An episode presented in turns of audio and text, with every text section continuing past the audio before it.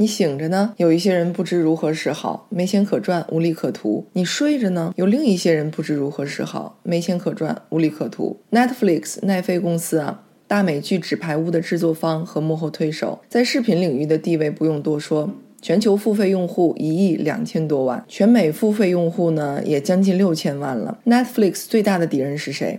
是其他的视频网站吗？不是，他们一直都说我们最大的敌人是睡眠。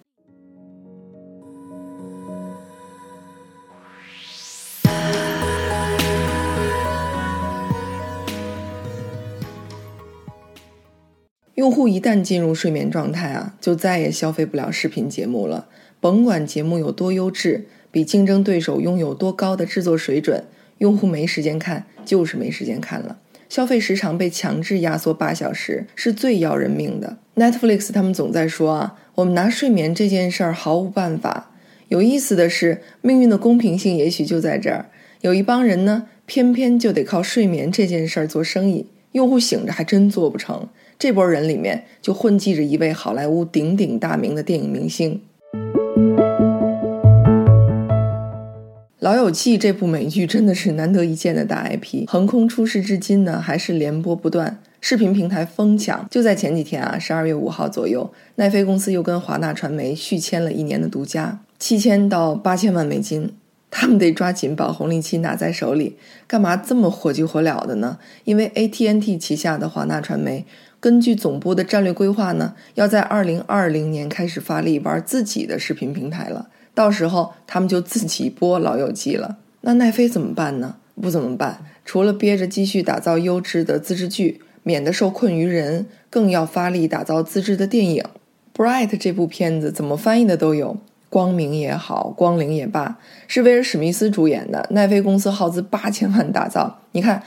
一年的独家和自己从零开始生生打造一部片子，成本都差不多少了。那干嘛不给自己留一些孵化未来大 IP 的机会呢？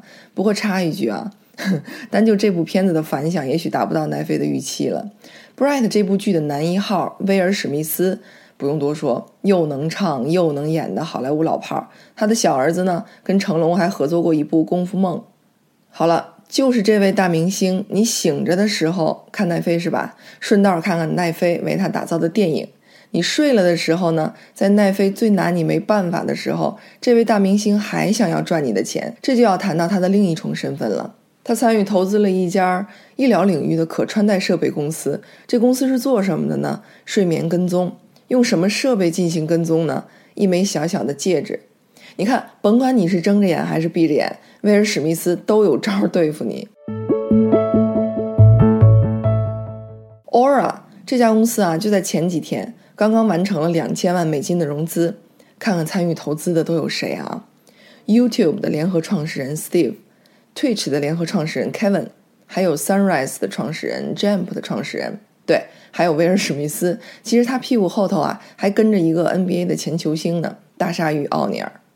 每个夜里呢，世界上的很多角落，在床上翻来覆去入不了梦的人越来越多，睡眠失调啊，作息紊乱的比例越来越高。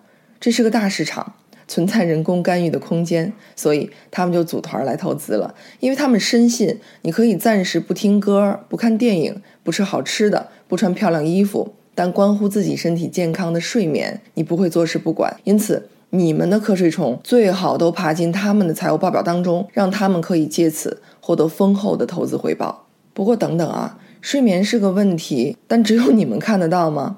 医疗健康领域啊，都快成了路人皆知的投资方向了。之前的 Basis 就最终卖给了英特尔、Fitbit，还有 Motive，还有很多很多可穿戴设备。都是追踪用户睡眠的。苹果去年也收了一家公司，就是生产睡眠跟踪产品的。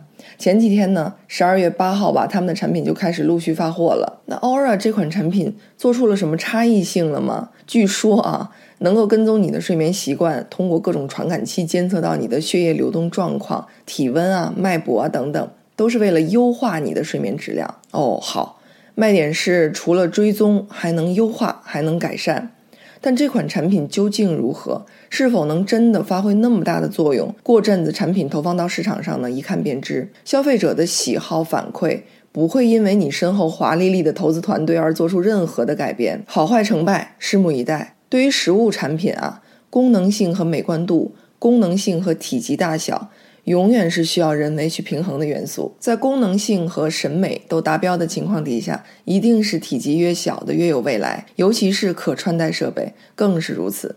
插一句啊。BOSE 就是扬声器啊、音响领域的大牛企业，他家的降噪耳机很多人特别喜欢戴。几天前呢，刚刚推出 Frames AR 眼镜，使用声音来传递信息，不到一个月就可以发货了。可穿戴设备的全球出货量啊，今年已经达到三千两百万台，比去年涨了两成还多。可见呢，又有一部分持币观望的潜在用户下单购买了。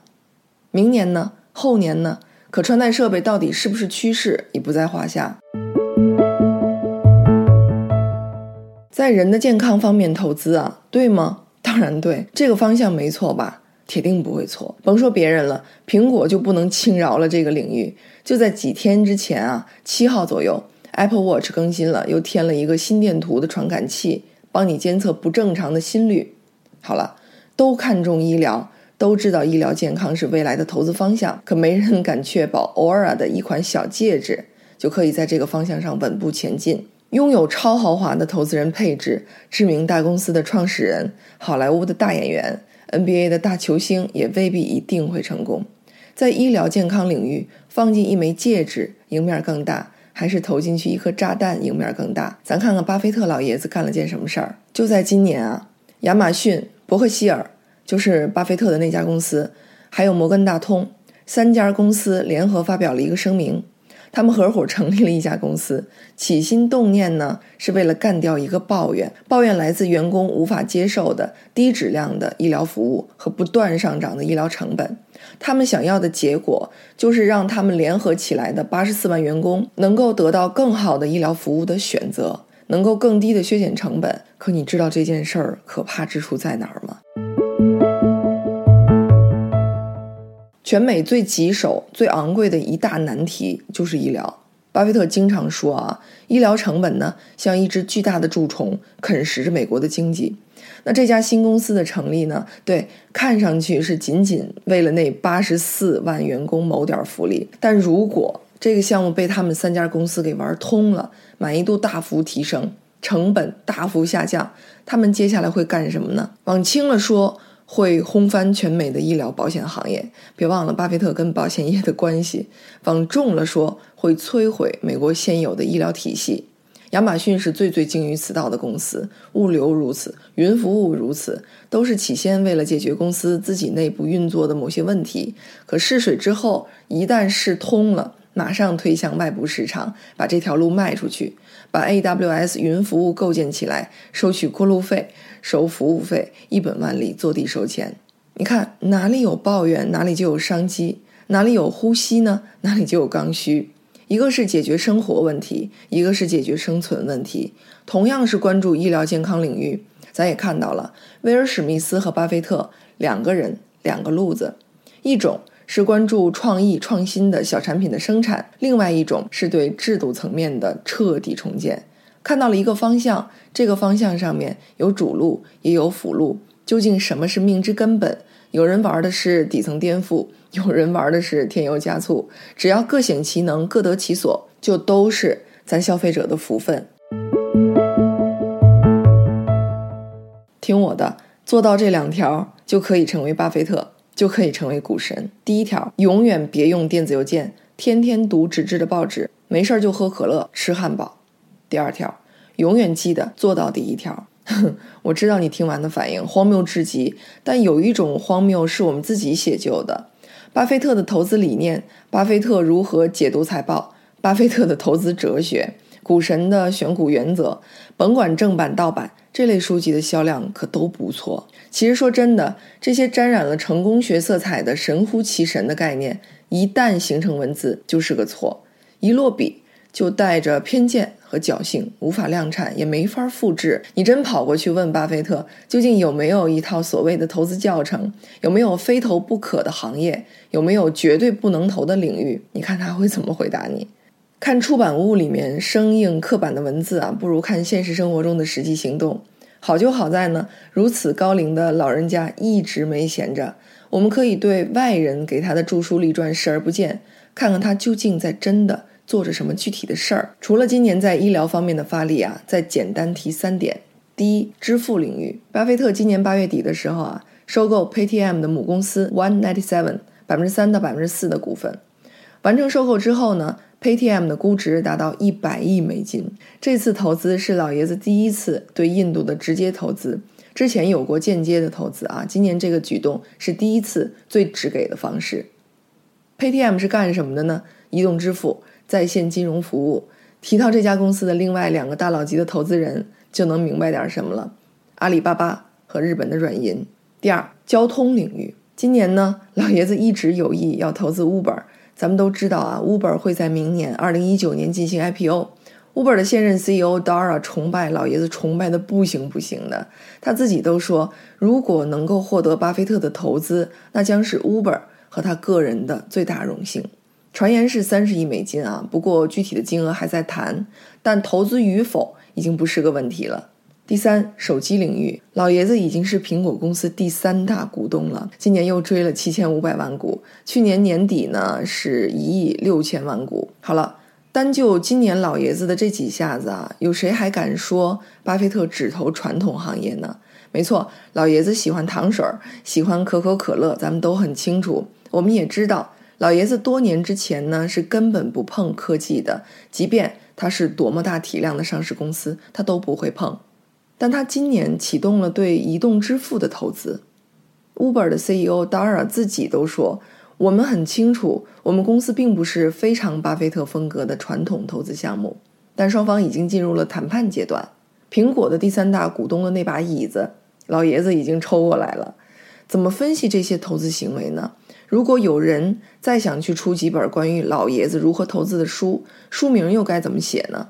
多嘴一句啊，苹果最近的股价表现让老爷子账面上损失几十个亿。也许冥冥中老爷子之前对科技股的莫名冷淡是对的吧？相信成功学呢，大概有两种原因吧，一个是好奇，一个是无力。我们往往都非常盲目的疲于追逐，花拳入门，错了一生。因为每一个精确打击的背后，都藏着一个模糊控制的秘密，而这个秘密可能连所谓的成功者自己都不知道，甚至根本就是连他自己都不屑记住的某些偶然的小细节。这也解释了为什么某些人一旦被封神了之后呢，一旦对自己的所谓魔力魔法产生了高度的自觉自知，就再也回不去曾经的荣耀了，动作变形了，找不到自己了，乱了自己的既定节奏了。研究巴菲特啊，究竟是掌握了一套什么样的投资策略，还不如研究巴菲特这个人。俩事儿，第一件，等。老爷子的保镖是多年以前他闺女从一个咖啡店捡来的，他是奥马哈当地的一个警察，算是警署的公职人员，跟了巴菲特二十年，现在开了自己的安保公司。丹克拉克人很帅的，特别像保镖里头惠特尼休斯顿的保镖凯文科斯特纳。Clark 就说过啊，老爷子身上呢有一种无以伦比的耐力，在日复一日的枯燥乏味里面，总能找到小趣味，不急不躁，他很会等。哈，什么时候会等成了一个技能了？究竟该怎么等呢？不看手表，不看日历，不看别人，心无旁骛，因为一有杂念，正事儿就受影响。好，你是画画的，等不及的一心的想快点被人发现，迅速成为艺术家。在创作的时候呢，总惦记着钱钱钱。有了杂念和妄念，就会不自觉地散发出一种淘宝客服的气质。也就不用再等了，因为你早就贬值了。亚马逊的老大贝索斯问过巴菲特：“为什么你的投资理念那么简单，别人就是做不来呢？”巴菲特说：“因为没有人愿意很慢很慢的赚钱，很慢很慢的发展。所以，巴菲特在跑马拉松，跟他比得拼耐力，得会等。咱有信心吗？”第二件事儿，快钱。老爷子办公室的走廊墙上啊，有一个镜框，里面裱了一张有点泛黄的纸。这张纸是一九五六年的一份简化版的资产负债表，是他呢用打字机打出来的。最下方写着当时的合伙人，有他的岳父、大学同学、妹妹、妹夫几个人。当年一万块钱的投入是今天的价值五亿美金。走廊墙上呢挂满了这种类似的老资料，甚至是老报纸，动辄就是几十年。甭管是多不起眼的资料，他都能完好的保存到今天。慢条斯理地跟时间处成了最交心的朋友。老爷子从不相信任何看不起时间的交易，比如快钱。有一部分人啊，始终有个念头：这辈子就来这么一回，害怕来生找不到前世的自己，所以得用力的。刻下哪怕一点点痕迹，想多赚点钱，赚的再多点儿，赚的再快点儿，怎么办呢？用钱生钱，买理财产品，所谓的金融衍生品。可经常发生的一种状况就是，买黑匣子产品的时候啊，着急看到的是所有的利好，所有的回报，而粗心的主观忽略掉了合同里的小字儿。忽略掉了风险，而某些不利的因素往往就隐藏在合同的末尾，用小字儿印刷的茫茫十好几页的免责声明里头。大多数客户啊，对于这些小字的关注，就像我们平常签订一个网上服务的那种条款，根本就没有耐心去仔细看的，只会着急忙慌的点击同意或者确认。结果呢，风险该来就来了，机构该免责就免责了。这里说的黑匣子是华尔街的黑匣子，并不是飞机或者其他公共交通工具的黑匣子。这里的黑匣子指的是量化分析师搭建的投资模型、结构性衍生品，其实就是黑匣子。但是巴菲特就曾经说过，衍生产品黑匣子就是大规模杀伤性金融武器。但快钱能不能赚呢？理财产品能不能买呢？当然能。但既然你缺乏耐心，想图快求个速度。你就要拥有同样等级的赚快钱的心量，你亏得起就没什么大不了的。经常在火车上看到啊，俩人聊天儿，其中一个呢就是个股神啊，分析基本面、分析财报、分析各种所谓的内部消息、人事变动、并购倾向等等等等，满脸的仙气儿。我总感觉啊，他一下火车，马云就跟那儿举个牌子接他。可是。购物的小车一到，他买一包方便面，一个茶叶蛋，一袋瓜子儿，就这三样东西加起来是多少钱？口算愣是算不清楚。这样的例子比比皆是。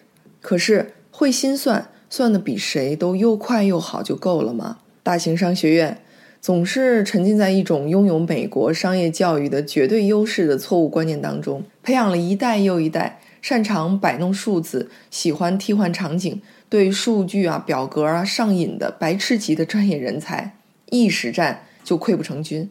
扪心自问，这一切又都错在哪儿呢？投资真的是一门比天还高的大学问吗？甭管是直系还是远房的，你身边一定有至少这两类人，跑不出去的，因为这是人性。一类是貌似还会看财报，抱着计算器忙忙叨叨的来回来去算。也听了很多很多的荐股课程，最后选了一只股票购入之后，天天看大盘，天天看 K 线图，天天跟旁人讨论。另一类混不吝的，嗯，手头宽松一些就投点进去，没过几天呢，还就忘干净了，恨不能。结果几年之后呢，往往是后者还能多少挣回点来，前者呢能传来捷报的实属罕见。你一定见过这种人，一定听过这种现象。也许投资最好的心态就是把钱扔掉，而不是把钱投出去，急于等待回报。一扔十年，你忍得住吗？忍得住，有了这个底气，就什么都不怕了。要么就别投，别去眼红；要么就把它扔了。这个世界啊，其实根本就没有什么道理可讲，投资也一样，玩的无非一个心态。投进去之后，每时每刻都关注它的涨跌，心情每时每刻都跟着起伏，那就真成了资本的奴隶了。哪来的什么投资秘籍啊？勤奋比不过天分，天分比不过大时代。事无绝对，顺势而为。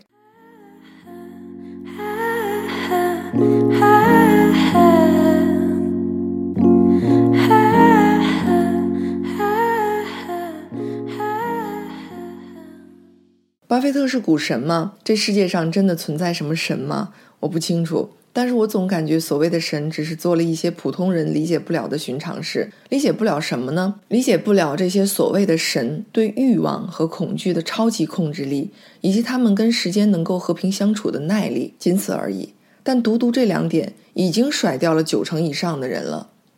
投资决策，投资决策，什么是决策呢？决策就是选择。那什么是选择呢？选择就是我们对身边已知信息的条件反射。每一个决策里面都暗藏着所有我们读过的书、看过的电影、听过的音乐、受过的伤、刷过的朋友圈和爱过的人。所以哪里有什么公式啊？都是打碎之后碾成粉末的人生经历，造就了你是你，而我是我，促成了威尔史密斯会致力于研发一枚戒指，而巴菲特会捣毁全美医疗的底层建筑。人生中从来都不存在不需要抵抗重力的飞翔，狂赚几百亿的确光鲜刺激，但亏的时候也是几十亿、几十亿的量级。所以那些高高在上的成功者所背负的，也真未必是你我乐于知道的。因为一旦全息掌握，我们就奋斗不起来了，就被吓退了。甭管是做人还是做投资，稍微傻一点不也挺好吗？巴菲特说：“如果我的智商是一百六，我会卖掉四十个点。” deep. Dancing through your downfall. We've been growing strong for years.